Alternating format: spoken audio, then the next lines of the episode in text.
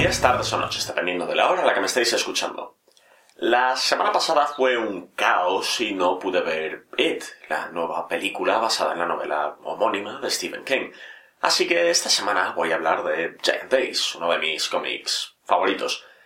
Para que os hagáis a la idea de lo muchísimo, muchísimo que me gusta este cómic, solo diré que tengo copias tanto electrónicas como físicas de los cinco tomos que han salido hasta el momento. Me gusta así de mucho. Imagino que os estaréis preguntando más o menos de qué va el cómic. Sigue la vida de tres estudiantes universitarias en Reino Unido.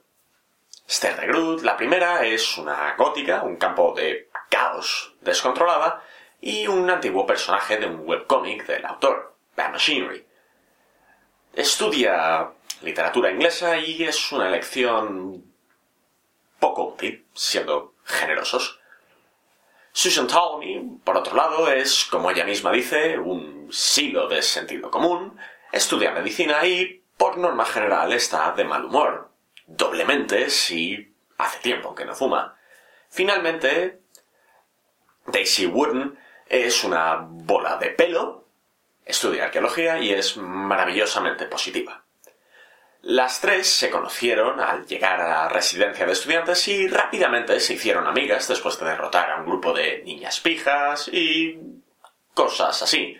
Estas historias John Allison las escribió cuando le dio un cambio de dirección a Bad Machinery y le daba miedo que a la gente no le gustase, así que las escribió por por si acaso.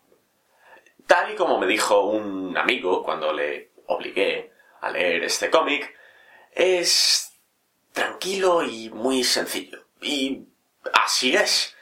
El problema que hay con este cómic es que no puedes hablar de la gran historia que conecta todos los números porque no la hay. Va de la vida y la vida no es más que una serie de anécdotas inconexas o conectadas. Lo que sí puedo hacer es hablar un poco de las de las tramas de cada número en sí.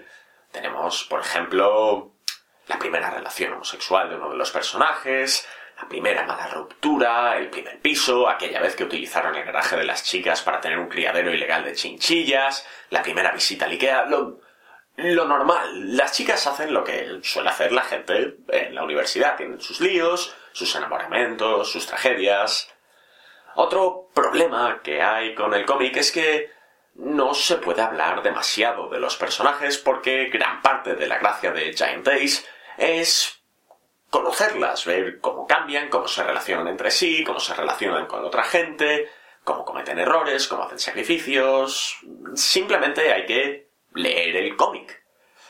Lo que sí diré es que el autor se preocupa mucho por cada vez que uno de los personajes comete un error y hace daño a los demás, se molesta en recordarnos que es un error, no ha sido aposta, que sí se han hecho daño, han herido los sentimientos las unas de las otras, pero nos recuerda que, por norma general, no hay malicia detrás de muchas de estas acciones.